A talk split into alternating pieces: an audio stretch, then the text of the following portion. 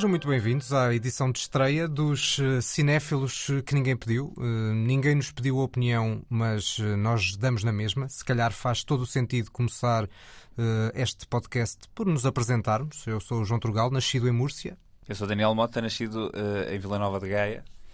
Uh, e é isso. E estamos aqui para dar uh, opinião sobre a história do cinema. Não, não fazemos a coisa por menos. Uh, não, não. Ambição sem falsas, máxima, sem falsas, máxima, exatamente. Sem falsas modéstias e vamos percorrer um pouco a história do cinema ao longo de um número de episódios desconhecido. Não fazemos ideia de até quando é que este podcast irá durar. Faz todo o sentido dizer uh, que uh, o genérico que acabaram de ouvir, este belíssimo genérico, é belíssimo genérico. obra de António Vasconcelos Dias uh, e também temos uma imagem que é da designer Joana Pereira e, portanto, Sound and Vision de alta qualidade. Quanto ao podcast, Veremos. Começamos logo a citar o Bowie na primeira edição. Exatamente, exatamente, exatamente. Ora bem, isto explicar um pouco o conceito do podcast vai funcionar dividido em duas partes. A primeira parte vai ser ou vai ser um filme novidade ou vai ser um vencedor de Oscar e vamos percorrer a história dos Oscars a começar na primeira edição. Não vai ser o que vai acontecer hoje. Hoje vamos ter um filme novidade. Quanto à segunda parte, que será uma viagem, eh, uma viagem histórica pela história do cinema e pelas nossas memórias individuais, deixaremos para a segunda parte a explicação do que é que se vai passar aí. Por agora, vamos então ao filme novo. A novidade que ninguém pediu. E para abrir, nada melhor do que falarmos de um filme que é, uh, percorreu a história do cinema ao longo dos eh, últimos 50, 60 anos, os últimos 60 anos. Estamos a falar naturalmente do agente secreto mais famoso da história do cinema.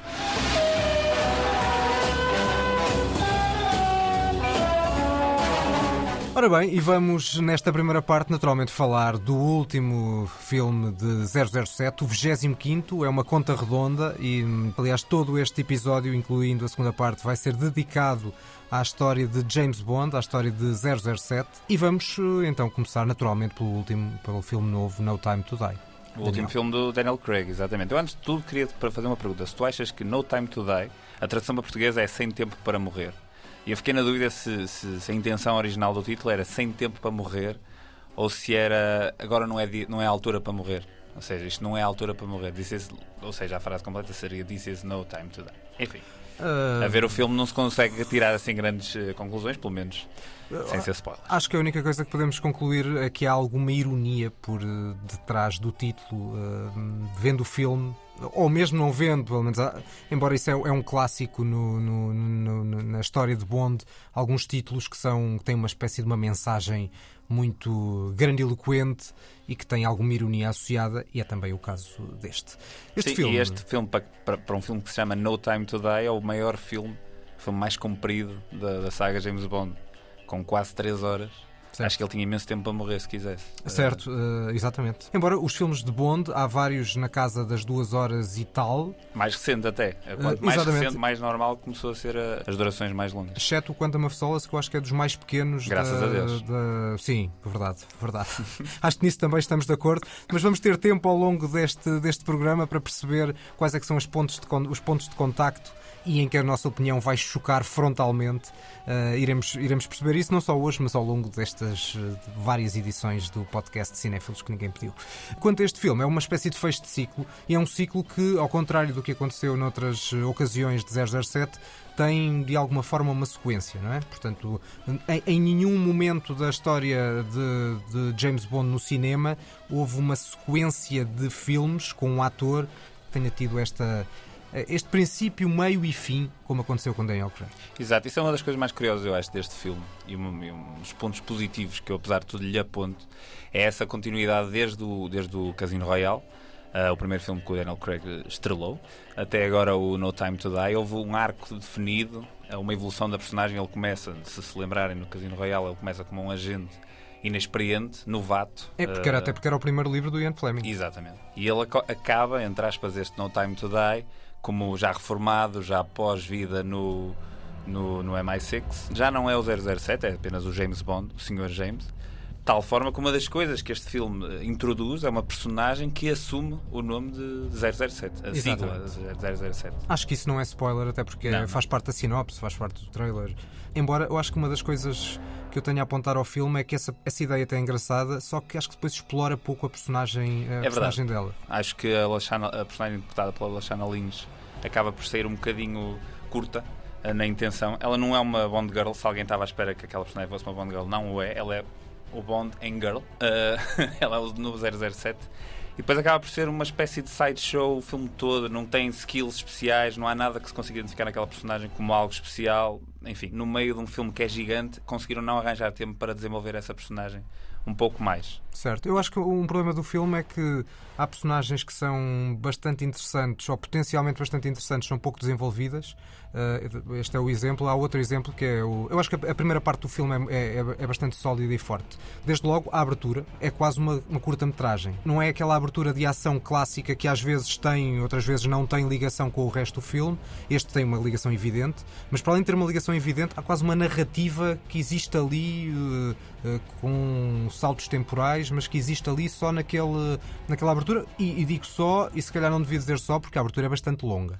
Eu acho que todos os filmes de Daniel Craig tiveram essa, esse dom que foi trouxeram muito mais exploração narrativa, muito mais exploração dramática à personagem de James Bond e também aos próprios filmes. São filmes muito mais complexos.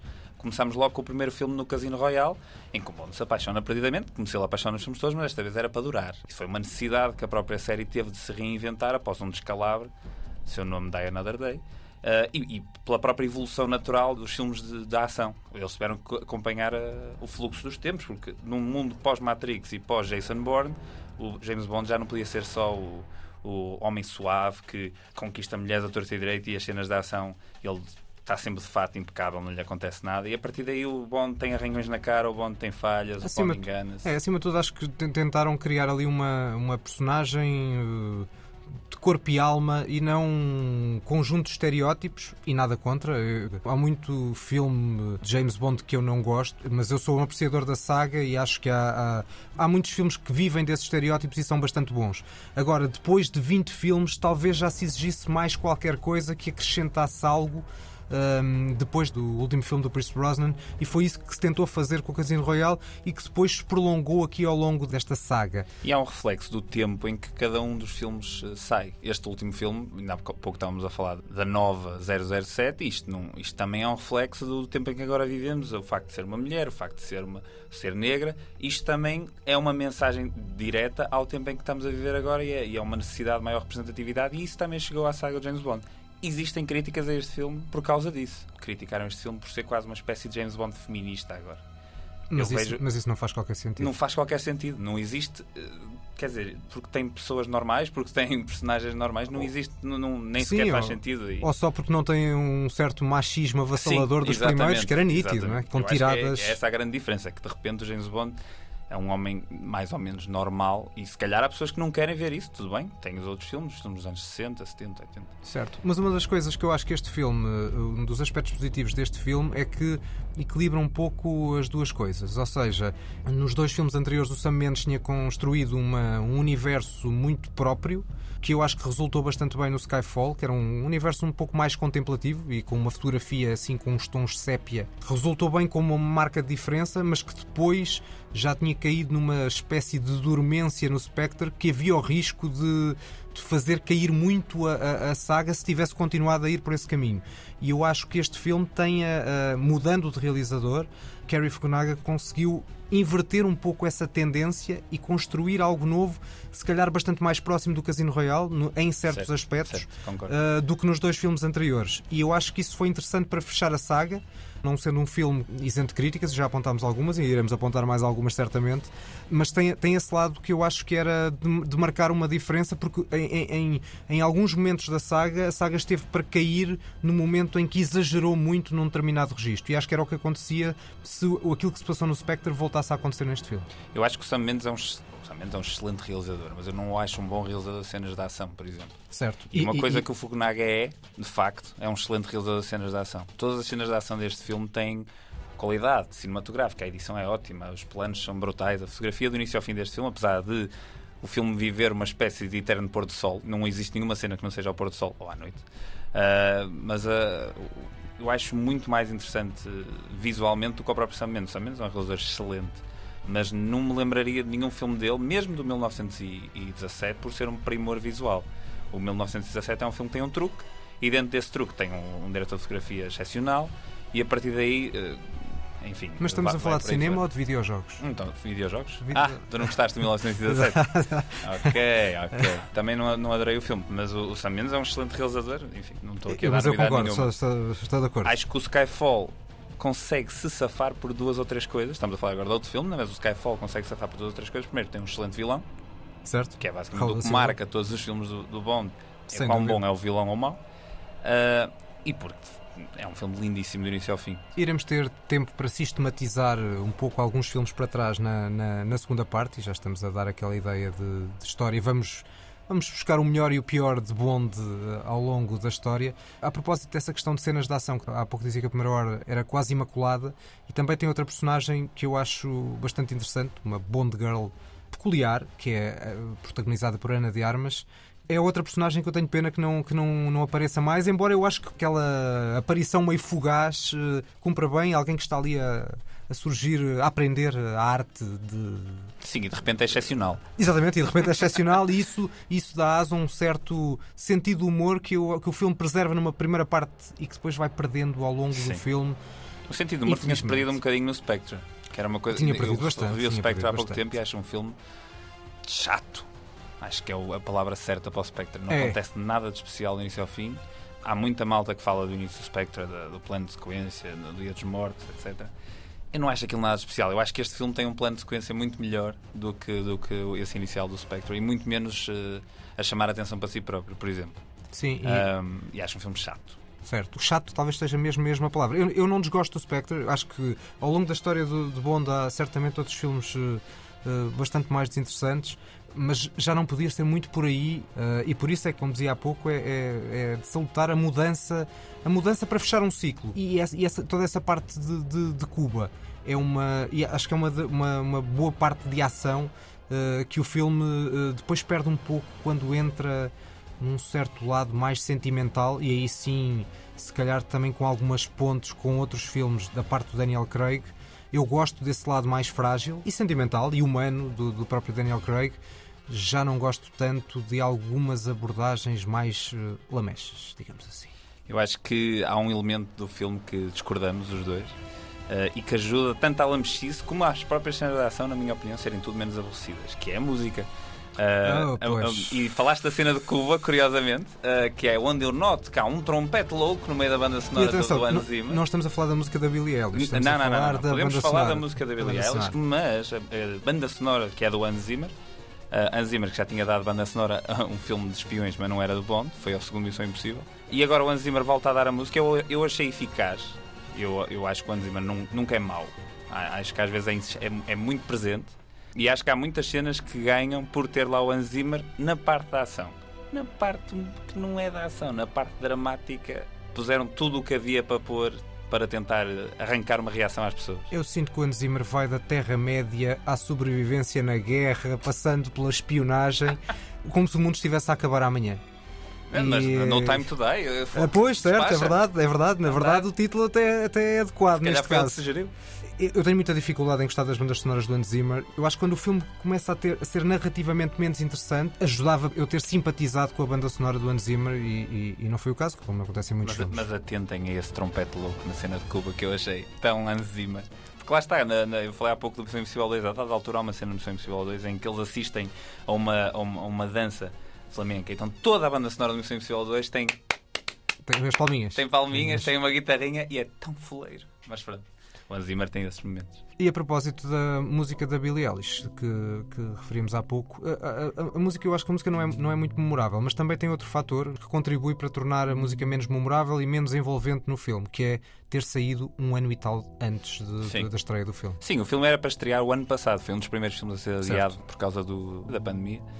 Portanto, ao mesmo tempo que tivemos bastante tempo para, nos, para ouvir a música e, enfim, sabemos o, o, sucesso planetário da Billie Eilish, também percebo que não tem o mesmo impacto que a música sair dois meses antes ou três meses antes, que era o que saía antes. De qualquer forma, o salto Sam Smith para Billie Eilish, se- para- na minha opinião, em tudo, Vamos que é espero. de- gigantesco. Em que sentido? Em todas. Não há nada que o Sam Smith seja melhor que a Billie Eilish. Ah, vale. Estava só ligeiramente na dúvida se era isso. Nunca na vida vou elogiar aqui a música do Sam Smith. Mas o Sam, um Smith, o Sam Smith ajuda, uh, se- dado que estamos a falar desta lógica de saga do Daniel Craig, eu não sou fã da música do Sam Smith, mas entra nesse lado sentimental, lamechas, que há aqui na- em alguns filmes do, do- de Bond na- na- nesta era Daniel Craig. Eu não sou fã da música da Billie Eilish também. Eu acho a Billie Eilish um, um caso interessantíssimo no panorama artístico internacional. Com aquela idade, ter a, maturidade, tudo que ela tem de interpretação técnica, etc., acho fascinante. No entanto, admito que quando estava no cinema, a canção começou a dar e entra a voz dela, a voz dela é excepcionalmente boa e está excepcionalmente bem gravada e o som é incrível e eu não consegui não me emocionar com a Billie Eilish a cantar, que é uma coisa que eu nunca achei que me ia acontecer. Foi quase uma, uma espécie de caramba, ou 18 anos, ou 19, não sei que idade é que ela tem agora, e já consegue estar aqui e estar eh, a um nível altíssimo. E eu, eu esse momento, acho toda a sequência de créditos achei, excelente, na verdade. Acho que Bond e também. o filme vai sempre a descer. Acho que Bond. Qualidade. De acordo. Acho que Bond tem também uma característica, e, e iremos eh, explorar um pouco isso na, na segunda parte também, na- no lado icónico das músicas, de conseguir transfigurar um pouco, não foi o caso da Billie Eilish, isto está um pouco em linha com aquilo que ela fez Certo, no passado, certo. mas transformar um pouco aquilo que certos músicos fazem para Bond ser um episódio isolado na carreira da, Sendo daqueles que quando músicos. se chama um cantor ou um compositor, quer-se sempre um bocadinho da identidade. Basta olhar para os exemplos todos da era Craig, todos os cantores que fizeram. Há sempre uma matriz base das músicas para, o- para as canções para o Bond, mas tem sempre um toque do artista original. E no caso da Billie Eilish, eu acho que ela conseguiu um equilíbrio bom e acho uma, uma boa canção. Muito bem produzida. Certo. Ah, outra das diferenças neste ciclo, fecho de ciclo, que é curioso, ao episódio 25, eu não me lembro, e vi os filmes todos recentemente, não me lembro de um filme que tenha tido uma criança em destaque hum, até agora. Foi preciso chegar ao filme 25 de James Bond para existir uma. Uma, uma criança, não revelaremos muito sobre ela, teremos sempre cuidado neste podcast de não ser spoiler, mas essa também é uma marca curiosa que os argumentistas, os produtores, o realizador, toda a obra de Bond é sempre um misto destas várias componentes, quis introduzir aqui. Tu que viste os outros filmes do Bond, havia mais referências. Por exemplo, eu, o Skyfall há, há, várias referências à infância do próprio James Bond. Havia outras referências à infância da, da personagem nos outros Bond para trás. Há muito poucos, há, há muito poucas referências. Lá está porque eh, os, os livros do Ian Fleming não foram minimamente. Não, não é, não é como no Senhor dos Anéis em que havia um, dois e três e aquilo seguiu a, a lógica cronológica. Isso não aconteceu no- no- nos filmes de Bond, ou seja, o Casino Royale foi o 21 filme e era o primeiro livro do Ian Fleming, ou seja, toda essa lógica eh, cronológica não existiu. E não existindo, também não havia muitas referências, porque a ideia era, na maior parte dos filmes, na lógica, tentando entrar um pouco na cabeça de quem os fez, era fazer um objeto que fosse aquilo e aquilo mesmo. Para depois não haver, como houve em alguns casos ao longo da história, pequenos problemas e inverosimilhanças de um filme para o outro. Isso não chegava a acontecer porque era a lógica de cada filme vivia de uma existe forma isolada. Não existe continuidade. E também isso Não também foi, o existe, que, não foi existe. que lhes permitiu irem mudando o ator sem haver problemas por demais. Né? Não existe nenhum seguimento do Sean Connery para o ator seguinte, etc. etc. Certo, e foi com base no facto de já não ser nada com, eh, a partir de Ian Fleming, exceto o Casino Royale, que foi possível fazer esta sequência de filmes eh, de Daniel Craig, mantendo essa lógica narrativa que tem um princípio, meio e fim. Foi o facto de não só o primeiro filme destes cinco é que era com base num livro, todos os outros foram argumentos criados de propósito para o cinema.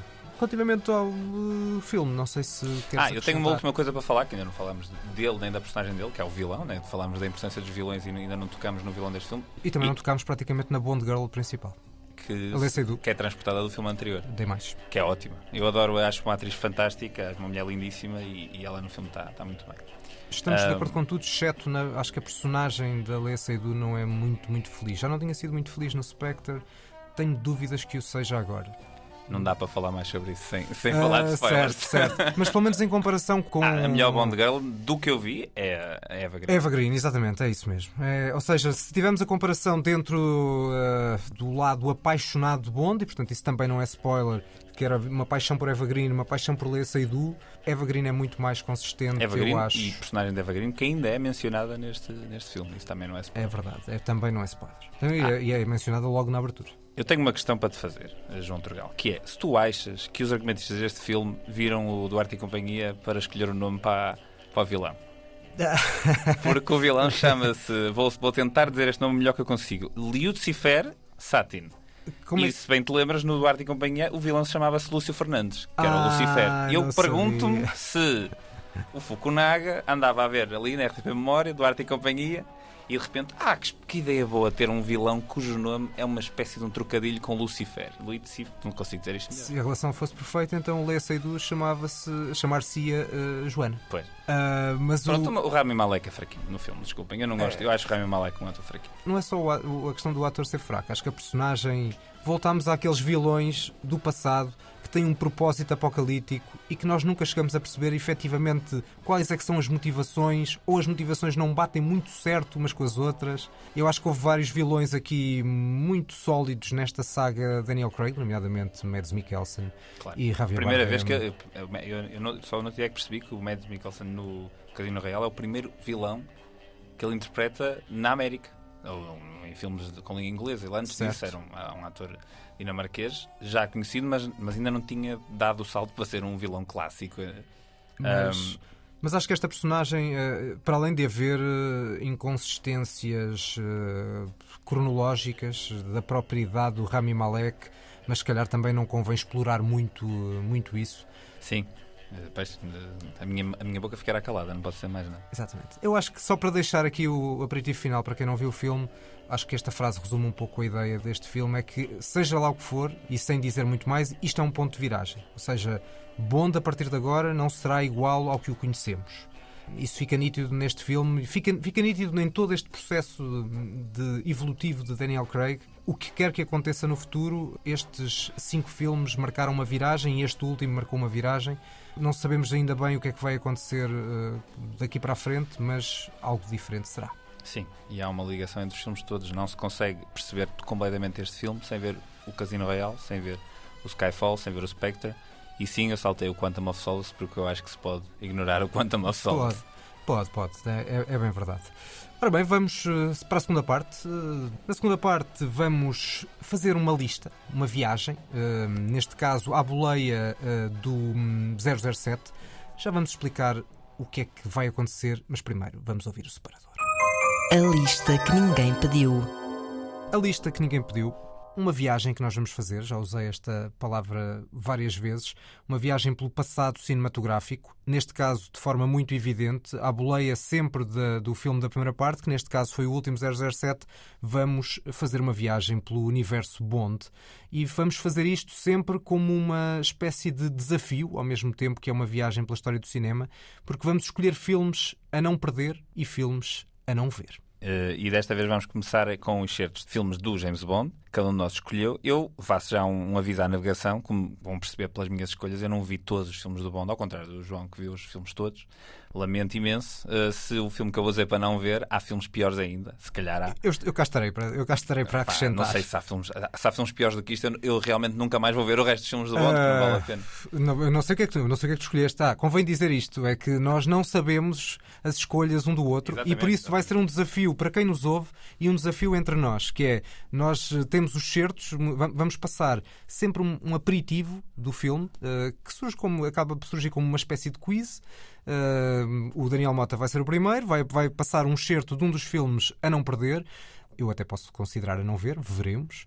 Uh, eu não sei que filme é e depois tentarei adivinhar e vocês que estão a ouvir o podcast também poderão tentar fazer. Uh, só dizer naturalmente que há filmes a não perder e filmes a não ver, mas na verdade nós sugerimos que Vejam todos tudo. que vejam tudo, vejam tudo, até para poderem dizer mal. Uh, Exatamente. Mesmo aqueles que são muito, muito maus, Aprende-se tanto a ver filmes bons como a ver filmes é verdade, é verdade. Vamos então à primeira escolha, sem mais demoras. Portanto, é um dos filmes que tu consideras mais fortes, um filme a não perder de ponto, e o certo é este. I do not intend to be distracted by another. Good night, Mr. Bond. Do you expect me to talk? No, Mr. Bond, I expect you to die. There is nothing you can talk to me about that I don't already know. Ora bem, eh, é suposto eu adivinhar, ainda para mais como vi os 25 filmes Bond nos últimos dois meses, mas convenhamos, nem sempre é assim tão direto adivinhar através dos sons e de pequenos certos qual é que é o filme sem ver as imagens. Pá, ó João, até eu que nunca tinha visto este filme conhecia Do what do you expect me to do? No, Mr. Bond, I expect you to die. Até eu conhecia esta frase e sabia Eu- que filme é que era. Eu, eu estava na- estou na dúvida, vou apostar no From Russia. vou- não, vou apostar no Goldfinger. Exatamente. O primeiro certo é esse, é o Goldfinger. Este é o terceiro filme do James Bond com o Sean Connery. Foi o primeiro filme que eu vi. Dos, eu só vi estes três, os três primeiros do Dr. No, From Russia with Love e o Goldfinger. Foi o primeiro que- que eu disse: Ok, acho que já estou a perceber mais ou menos qual é que é o fascínio com esta coisa toda do James Bond. Na altura foi, foi o primeiro sucesso de bilheteira real e também é um dos primeiros que tem grande parte dos clichês que ainda hoje associamos ao James Bond. Tem um belo vilão, um enredo completamente louco, tem humor do início ao fim, que era uma coisa que não estava tão presente nos filmes anteriores. E é um, é um filme interessante, é um filme engraçado. Havia uma matriz de saga que só começou a existir a partir daqui. Eu gosto muito do From Russia with Love, eh, é certamente dos meus favoritos, embora não, tenha, não, não o tenha escolhido como filme a não perder. Mas lá está, se quiseres eh, escolher filmes com base na lógica de iconografia de Bond, não faz sentido escolher o From Russia with Love porque não tem ainda algumas dessas Sim, características. ainda, não, ainda não tem tudo, não tem a impressão Bond completamente É. formada. toda aquela lógica que é uma abertura, uma canção, a canção destaca a seguir, uma, uma abertura com uma cena de ação. O Dr. No, por exemplo, ainda não tem o Q, Yeah. ah, ou seja, há todo um conjunto de, de questões, a Moneypenny, ou seja, que vão, vão começando a surgir aos poucos nos três primeiros filmes. E depois chega ao Goldfinger, já lá estão todos. E portanto. Talvez não faça sentido do ponto de vista da saga como um todo escolher como filmes representativos de Bond. Embora eu acho que o From Russia with Love é provavelmente dos melhores filmes de espionagem, não necessariamente de Bond, mas eh, se pensarmos numa escala mais macro, eu acho que é um filme muito interessante. E tem uma cena de comboio absolutamente estrondosa. O melhor filme de espionagem de sempre, caso estejam eh, caros ouvintes a perguntar, para mim é o North by Northwest do Hitchcock, que é uma espécie de Bond antes de haver Bond. É o que- Grant a fazer de James O Bond. Gary Grant a fazer. E era, É, ele dizer, era é- o primeiro James Bond. Era, Era- o gajo que era suposto ser o ser- primeiro James Bond. E até faz algum sentido, Bastante. porque comparando com o Sean Connery, tem se calhar algumas características até de pose que faria sentido como uma, como uma, uma escolha. Não- Mas agora, só para dizer, eu não vou, eu, não vou eu este vou perder, porque eu não faço ideia. Vai-me pôr aí um cheiro qualquer de um filme qualquer, eu não faço ideia. Eu só vi dois ou três. Posso-te garantir que o primeiro, a minha primeira escolha é uma escolha ah, polémica, porque é um filme que, que é fácil dizer mal e mesmo assim resolvi Uh, ah, colocá-lo. Vamos ouvir. You made a mistake, my friend. No astronaut would enter the capsule carrying his air conditioner. James Bond. Allow me to introduce myself. I am Ernst Stavro Blofeld. They told me you were assassinated in Hong Kong. Tu não viste o filme, mas algo aqui te soa Pá, ah, familiar. Há, há, há- sim, a personagem do Blofeld é- é- e há aí uma Isso. referência a astronautas. Ah, portanto, isto pode ser um daqueles que eles foram ao espaço. Ir ir ao espaço houve um e não é este. Ah, então este não é o Moonraker. Não é o Moonraker. É, Chama-se You Only Live Twice. É o, o quinto filme com o Sean Connery. Uh, e, é o, e é o primeiro filme em que dizem muito mal uh, deste universo Bond.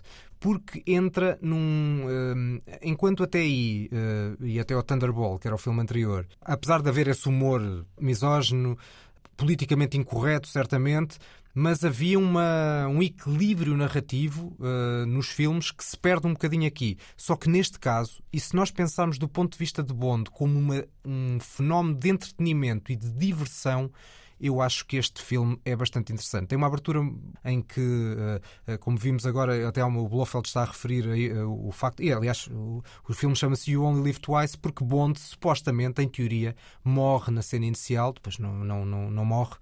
E, e também porque surge este contacto precisamente com o Blofeld, que é a Spectre, a, a- a é- instituição. Que, que já aparece no From Russia with Love, pelo menos. Aparece Já- de costas, Certo. aparece com o gato na- na- nas mãos, com o gato branco nas mãos. Isso já, mesmo. Já, já aparece aí. Exatamente, já aparece e, é- e é- e fazia parte de, de uma série de livros do Ian Fleming. Era, era, era a associação que hum, tinha uma- uma- um aspecto muito curioso porque era, era a associação que, em plena Guerra Fria, os maus e os bons não eram nem os americanos nem os russos, os maus eram a Spectre que punham os americanos e os britânicos, ou seja, os, os países ocidentais contra os soviéticos, eles sim eram o, o setor maligno. E este filme tem a curiosidade, esta é uma cena séria, em que se dá um momento muito simbólico em que Bond e Blofeld se conhecem, uh, não, nunca se tinham cruzado, conhecem-se neste preciso instante, num filme que é um início daquilo que viria a ser o chavascal de Roger Moore.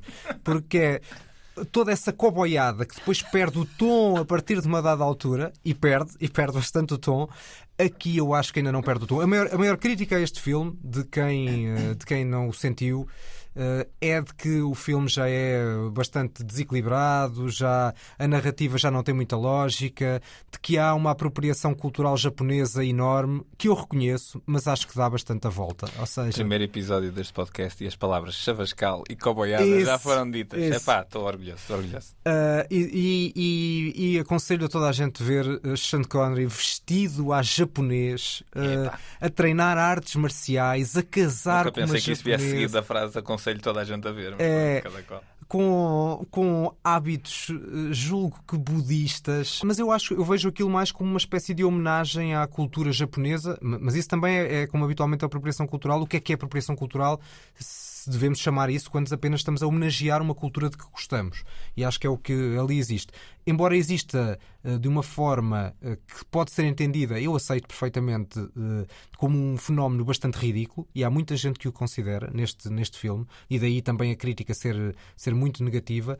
Mas por comparação, por exemplo, com o Thunderball, que era um filme do ponto de vista técnico de execução muito mais bem conseguido, certamente, e com uma narrativa muito mais centrada, só que eu acho que o Thunderball era um filme muito mais aborrecido e este é um filme muito, muito divertido. Vamos, se calhar, partir para Acho que não vou ver. o desafio-te a ver só por curiosidade. Só para ver o que é que a minha Então, olha, perca o próximo episódio porque trarei as minhas reações a You Only Live Twice. Ora bem, vamos para o segundo, para a tua segunda escolha. Thank you, Mr. The name's Bond. James Bond. Ksenia Sergeyevna Onatop. On the top? Onatop. Your accent Georgian? Mm, very good, Mr. Bond. You've been to Russia? Not recently. I used to drop in occasionally. Shoot in and out. Ora, neste caso não tenho dúvidas, é o GoldenEye. Escolhi o GoldenEye porquê? Há uma história. Uh, este, é o, este é o 17 filme do James Bond, é o primeiro com o Pierce Brosnan. Uh, eu, quando era pequeno, tinha um VHS com dois filmes pirateados da emissão da SIC que me tinham dado. Um deles era o Alien, que na altura me disseram para nem sequer tentar ver, que eu ia morrer de medo. E o outro era o GoldenEye. E eu, fascinado pelos, sexo, uh, pelos inuendos sexuais e pela ação do filme, acho que revi o filme muito mais vezes que o que, que, quero admitir. E eu acho que é, o, que é um belíssimo filme de ação. E é realizado pelo homem que fez uh, o melhor filme de Bond de sempre, que é o Casino Royale. E aqui fez um, um dos melhores filmes de Bond de sempre também, que é o, o GoldenEye. Ele reabilitou a saga duas vezes. Exatamente. Primeiro, porque a saga a seguir ao Timothy Dalton estava um pouco em queda. Aliás, houve, passaram seis anos desde o último Timothy Dalton até o primeiro Pierce Brosnan, até este, GoldenEye. E depois eh, reabilitou a saga com o Casino Royale. Ou seja, ele foi o fundador da fase Pierce Brosnan e o fundador da fase Daniel Craig. E eu acho, eh, e até é curioso isso, atendendo à minha próxima escolha, eh, que já estou no fundo a revelar de alguma maneira qual é, mas este, para além do mais, tem, pegando também no certo que tu puseste aqui, não sei se pode chamar Bond Girl eh, É uma esta Bond personagem. villain. Exatamente, é, uma, é a vilã deste filme.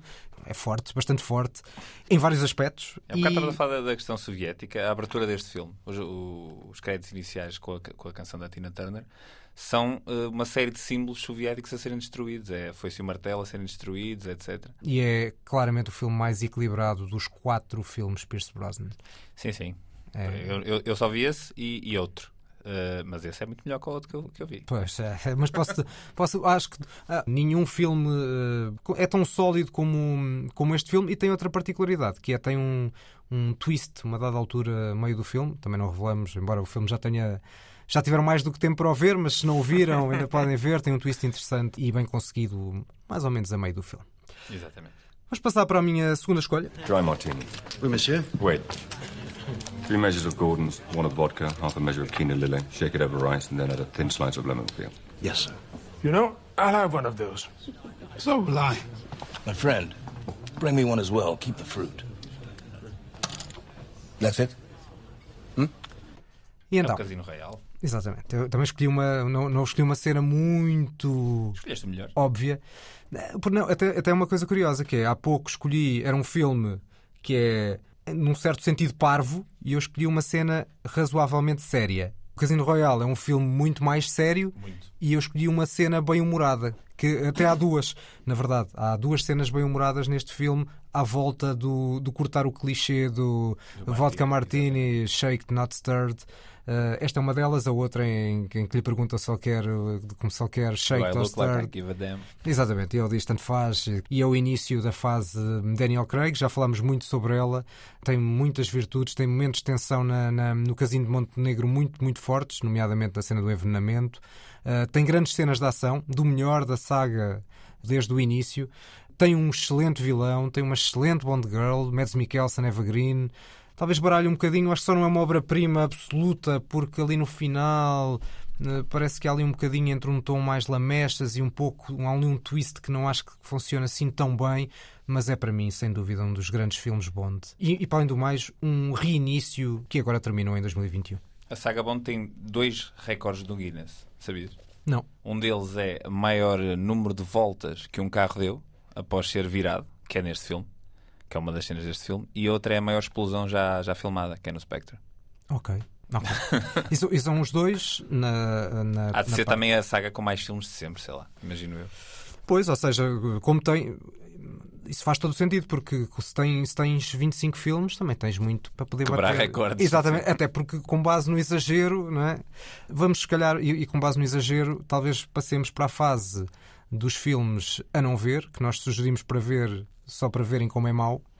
Ah, e aí também podia haver, ah, pelo menos na minha escolha, não sei se na tua, recordes do Guinness de estupidez. vamos lá ver. Vamos começar pela tua e já vamos ver.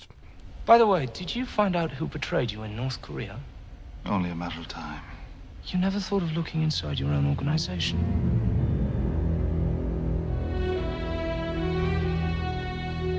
She was right under your nose. It was so good of you to bring your gun to bed with us. Yes. Occupational hazard. Die Another Day. Que sem, desastre. sem um desastre absoluto. Quando um filme é fraco o suficiente para ser ao mesmo tempo esquecido, que acho que já quase ninguém se lembra disto, Certo. e é também responsável por uma reorientação total de uma, de uma saga de filmes que já levava 20, este é o 20 filme do Bond, e já durava há 40 anos, eles, isto correu tão mal, né? Que eles pensaram, "Pff, temos que virar isto tudo ao contrário. Exatamente. E é o que viraram com o Casino Royale que há pouco, que há pouco ouvimos. O desafio neste filme é encontrar aspectos positivos. Um dos poucos aspectos positivos que eu encontro é talvez uma homenagem 40 anos depois do Dr. No com o Hale Berry. a- Tem, tem alguma A graça, vá, tem algo a sair da água, imitar a Ursula Andress, tem alguma graça a essa cena. Pode haver um ou outro pormenor com alguma graça.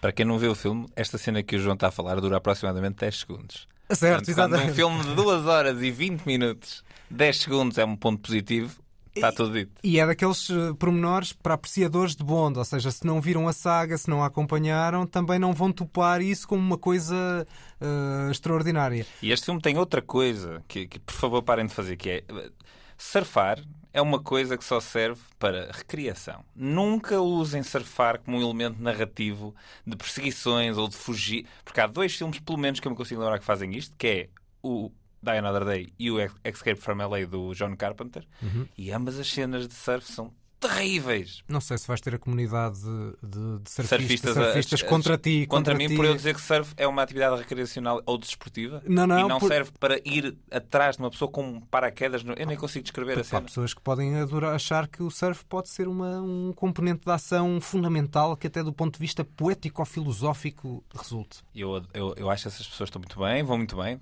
Está tudo bom para essas pessoas. Eh, acho que estão completamente erradas. Estava a tentar ver se conseguia me lembrar de alguma cena, eh, mais algum pormenor positivo do filme. Não estou a conseguir Ah, encontrar. tem uma grande atriz. Tem a Rosamund Pike a fazer Ah, um certo. papel desastroso, mas tem uma atriz fantástica. Pá, mas se querem ver um filme com a Rosamund Pike, vou ver o Gone Girl. Tudo de acordo. E tem uma perseguição no gelo que é talvez das coisas mais horríveis que foram feitas. Talvez diria, se eu tivesse que escolher eh, não um filme a não, a não ver, mas um- uma cena a não ver, talvez a pior, pior cena de James Bond sempre. pior cena de James Bond, acredito que possa se fosse essa perseguição no gelo. sim. Não Eh, vejam, não vejam. é, ou, ou vejam, Ou vejam. ou vejam, ou vejam. Há gostos para tudo. Vamos para o último certo. Of course, anyone not measuring up to your standards of physical perfection will be exterminated. Certainly. Interesting. Most interesting. Jaws. Expel them. Jaws, you obey me. Expel them! Jaws, isto é o nome do vilão, não é? Certo. Isto é com o Roger Moore? É, é aliás, ouviste até a voz do Roger Moore Ok, não aqui no início do certo. É o Live and Let Die?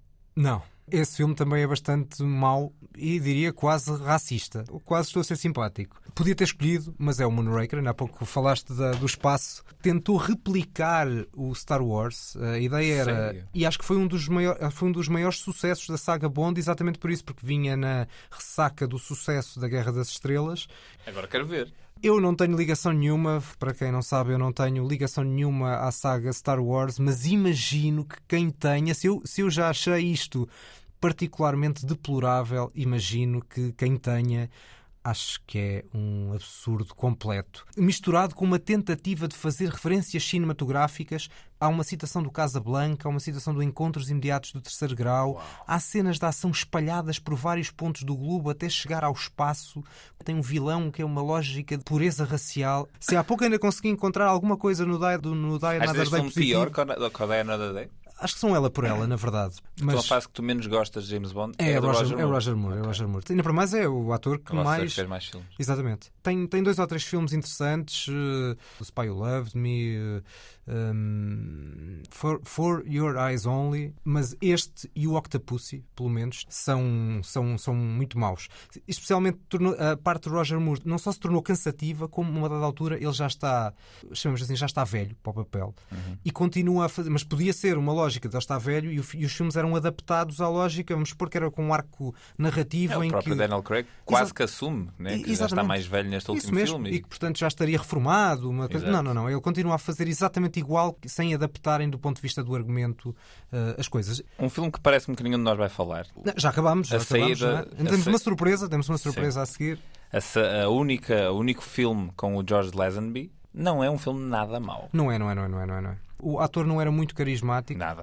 Ele teve uma. uma... É filmado em Portugal, tem cenas filmadas em Portugal. Certo. caso Queiram No- ir ver por causa disso. No Guincho, julgo. Sim, sim, eh, sim, sim, sim. É logo o início. Portanto, não precisam de ver mais nada Exatamente. disso. E é dos filmes do ponto de vista de estrutura mais próximos da saga Daniel Da saga Craig, Craig, da, da composição de personagem, de tentar fazer uma coisa com uma personagem mais humana. A propósito do ator, ele teve uma das decisões mais que certamente que, que se arrependeu da sua vida quando recusou um contrato para fazer seis ou sete James Bonds.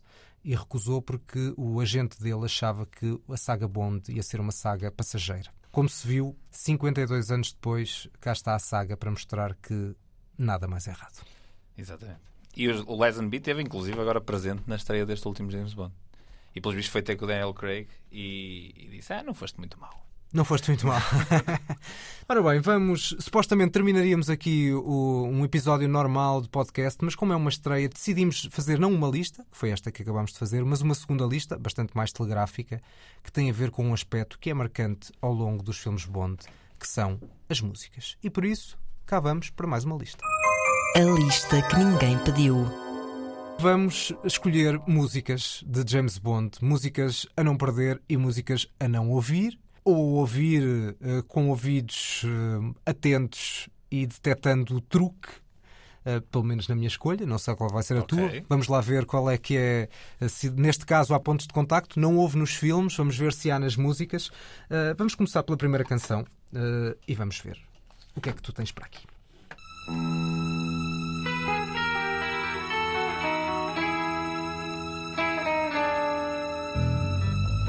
Nobody does it better. Makes me feel sad for the world. Ora, cá estamos então a Comecei Carly logo com uma Simon. batota. Comecei logo com uma batota porque pus logo uh, uma, uma canção de James Bond, mas não cantada pela cantora original. Isto aqui é a Nobody Does It Better, Da Carly Simon. do, do filme que tu falaste ainda agora do Spy Who Isso Me. mesmo. Uh, numa versão dos Radiohead. Esta versão, uh, não a versão original, mas esta versão foi a primeira vez que eu me apercebi que existia essa, essa instituição das canções James Bond, porque eu na altura nem sequer o Casino Royale tinha visto, só tinha visto o GoldenEye e achava que, pronto, havia uma introdução, tinham feito uma introdução gira com uma canção que de vez em quando passava na rádio. Mas lembro-me de apanhar isto no YouTube. Fiquei fascinado e disse: Estes Radiohead têm cá com cada canção espetacular. e só depois é que percebi Quer que não era original. que não é original deles, que é uma canção de James Bond. E que ainda não é desta que vamos ter uma escolha em comum, mas esta é uma. Se eu tivesse que escolher não duas uh, canções a não perder, mas se tivesse que escolher cinco, certamente que esta seria Era uma delas. Não, não, não. uh, três talvez também já estivesse, tinha que escolher duas, tentei escolher uh, de pontos bastante diferentes. uh, e a primeira escolha poderia ser esta, não foi, mas, mas, mas hesitei, era uma das escolhas possíveis. A, a música da Carly Simon está, é, é outro exemplo em que uh, Carly Simon pegou no universo dela, de- das canções dela, para uh, chegar ao universo de Bond sem que nada das duas partes estivesse perdido. Ela entrou no universo Bond, aquilo é uma música Bond bastante sólida, com uma certa nostalgia, como grande parte das músicas de Bond têm, mas encaixa perfeitamente na carreira dela. Não é um caso daqueles em que há uma marca muito diferente nesta música face ao que a Carly Simon fazia. Vamos seguir para a segunda. A minha primeira escolha é um clássico e é a Senhora Bond do ponto de vista das canções, porque foi a única que repetiu e repetiu duas vezes, ou seja, fez três canções para James Bond.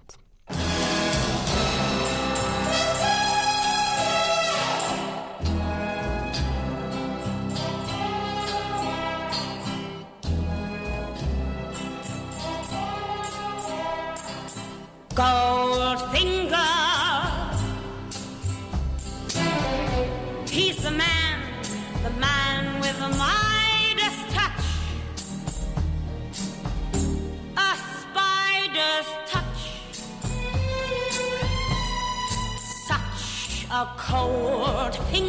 Ora cá temos Goldfinger, há pouco escolheste o filme e agora eu trago a canção de Shirley Bassey. Que canção. Que canção! E, olha, ela também fez eh, música para dois dos filmes que nós escolhemos. Eh, fez para este filme e fez para o Moonraker. Olha, pode ser uma das Coitada. coisas boas. Ah, o único ponto positivo é, a canção dela? No entanto, eu acho que é das três. eh, É a pior. É, é a menos emblemática das três que ela fez, certamente face ao, Golden, ao, ao Goldfinger.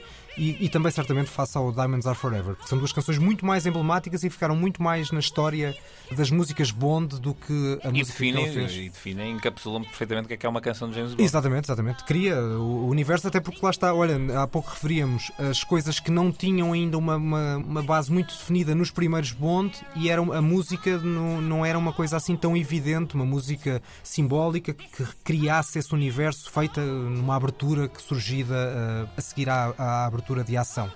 E portanto, este, o Goldfinger, acho que é um, um símbolo. E a Shirley Bassey também é um símbolo de Bond e ficou para a história como um símbolo de Bond. Se quiserem ficar impressionadíssimos, eh, vão ao YouTube e pesquisem eh, a canção. E há uma performance de 2011 da própria Shirley Bassey em que ela ainda canta isto como se o tempo não tivesse passado. É impressionante. E que idade é que ela já não teria? não é? Não faço ideia. Porque o Goldfinger é meados dos anos 60, ou seja, tinham. 64. Exatamente, portanto tinham passado 47 anos. Quase, quase 37 meio anos século. depois, quase canta aquilo como se, como se o tempo não tivesse passado. É impressionante. Vamos para a segunda canção, tua, dado que é a terceira música que nós escolhemos como representante do que são as canções Bond.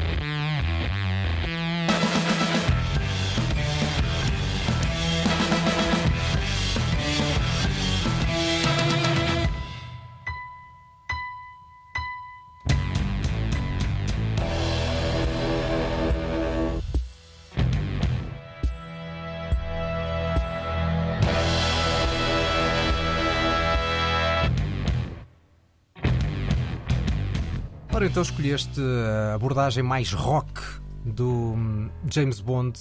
Nós não ouvimos as vozes, mas as vozes que vão surgindo em fundo são as vozes de Jack White e Alicia Keys. Exatamente. É o filme mais fraquinho. O Quantum of Solace é o filme mais fraquinho da era de Daniel Craig. Mas é o filme dos cinco filmes do Daniel Craig, como James Bond, que, que eu mais gosto da canção.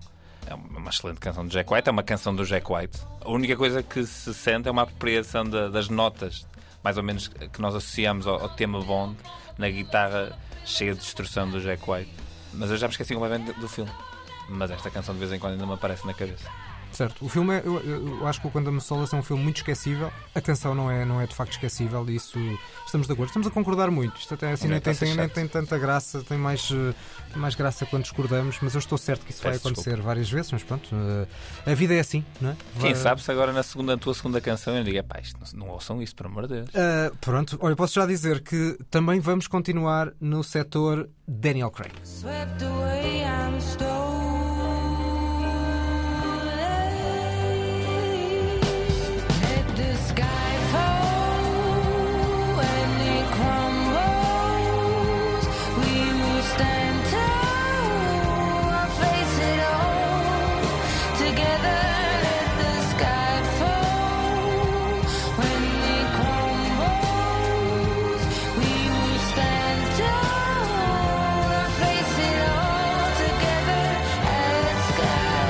Ora, cá temos uh, Skyfall, Skyfall na voz da Adele, grande canção. E uma. Eu acho que este é, é o exemplo uh, contrário àquilo que eu há pouco dizia do, da, da Carly Simon. Ou seja, este é um exemplo onde a Adele fez algo genuinamente diferente Exato. aqui, até na própria voz. Eu não suporto grande parte das coisas que a Adele fazia. Aqui é um exemplo de puro equilíbrio e adequadíssimo ao, ao fenómeno do Bond. É uma grande canção, do início ao fim. E a sequência de créditos é boa pensamos que o, que o Bond morreu na primeira cena, claro certo. que não. E é um, é um início de um ótimo filme, é uma, uma ótima canção, ganhou o Oscar, não há muito mais a dizer, é uma belíssima canção da Adele. E a performance, mas é assim, por muito que não se goste do estilo dela, a Adele é uma excelente intérprete. Uh, e ela aqui é o que tu disse, transforma-se um pouco, este, o instrumental é clássico Bond. É provavelmente da era Daniel Craig a canção mais clássico Bond de todas, até é, uhum. menos. acaba por ser a menos arriscada, Talvez. mas é das cinco a que teve o maior sucesso. E é uma coisa curiosa que é quem só conhece Bond dos filmes mais recentes pode pensar que, que a canção Bond, pelo lado icónico, ganhou N Oscars. Foi o primeiro Oscar. Ou seja, foi Sendo preciso que esperar. Smith também ganhou. Certo? Uh, sim, sim, sim. Ou seja, foi preciso esperar pelos filmes 23 e 24. Nem sempre acerta, não é? Nem sempre acerta. Uh, mas isso, no Oscar da melhor canção, há muito exemplo de falhanço. Mas não vamos. Uh, hoje não, hoje não. Só vou dizer uma palavra e fica por aqui. Titanic. Uh, não vamos... percebo o que é que queres dizer com isso. Eu gosto tanto daquela canção. Exato. Que aprendi a tocar na flauta no, no terceiro ano. Como devia ter sido, devias ter aprendido era na flauta de pã. Para ser ainda mais cêntrico. Sem mais demoras, vamos para as músicas que nós não gostamos definitivamente no, de Bond. Primeira tua. I'm gonna keep this secret. I'm gonna close my body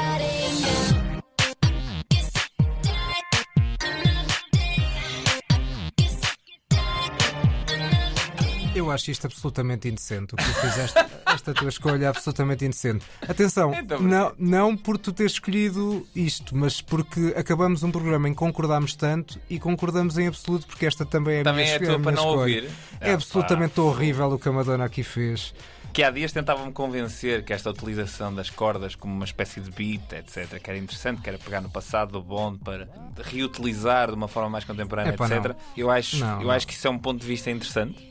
Uh, mas não há nada nesta canção que eu gosto. E, e se precisavam de mais razões ainda para não gostar do Die Another Day, a Madonna acabou-vos dar mais uma. Tu há pouco meteste, escolheste uma música que é o exemplo oposto disto, que é a do, do Jack White e Alicia Keys, é arriscar uh, em bom, mantendo dentro do, do, do universo Bond fugindo um pouco, mas mantendo-nos mais ou menos dentro dele. Aqui é a Madonna a tentar arriscar. Eu acho que a única nota de valor desta música é ser muito coerente com o filme. Sim, exatamente. Era o que eu estava a pensar. Tem o mesmo número de efeitos, a canção tem o mesmo número de efeitos maus que o filme. É, é, Portanto, tão, é tão artificial como o filme é. Exatamente, exatamente. Exatamente. tinha pensado Pronto, e é, com... é capaz de ser melhor, a melhor parte do filme. E isso é debatível. O que é que é a melhor parte? É, tão, é, ah, a canção é, é, muito fraca, mas é capaz de ser a melhor parte do filme. O que mostra bem, mostra bem o valor do, do, do filme. Exato. E pronto, é neste contexto de concórdia que nos despedimos desta primeira edição inteiramente dedicada ao universo James Bond, primeira edição dos cinéfilos que ninguém pediu que se estão a ouvir é porque o encontraram algures numa dessas plataformas digitais de som ou através dos podcasts da Antena 3, a quem agradecemos uh, o apoio. Sigam-nos também nas redes sociais, Facebook, Instagram uh, e afins. Uh, o afins por agora ainda é incógnito, mas pode ser que ele exista um dia destes noutra rede social. Por agora está no Facebook, está no Instagram, os cinéfilos que ninguém Não, pediu. Nós quando estivermos no TikTok vamos ser fortíssimos. Isso, Jesus. Nós a fazer, a fazer playback da Day. É, para falar Portanto, de, sigam-nos. de cinema de bonecada. Exato. Cinema bonecada com todo o respeito para o cinema de animação. Antes que comecem a achar que eu já estou aqui a criticar o cinema de animação, não, não estou aqui minimamente a criticar. Portanto, são as despedidas deste podcast que será uh, quinzenal, com uh, algumas uh, emissões especiais na semana em que não existe, portanto, não havendo na próxima semana, daqui a 15 dias, voltará a haver um podcast dos cinéfilos que ninguém pediu. Até à próxima.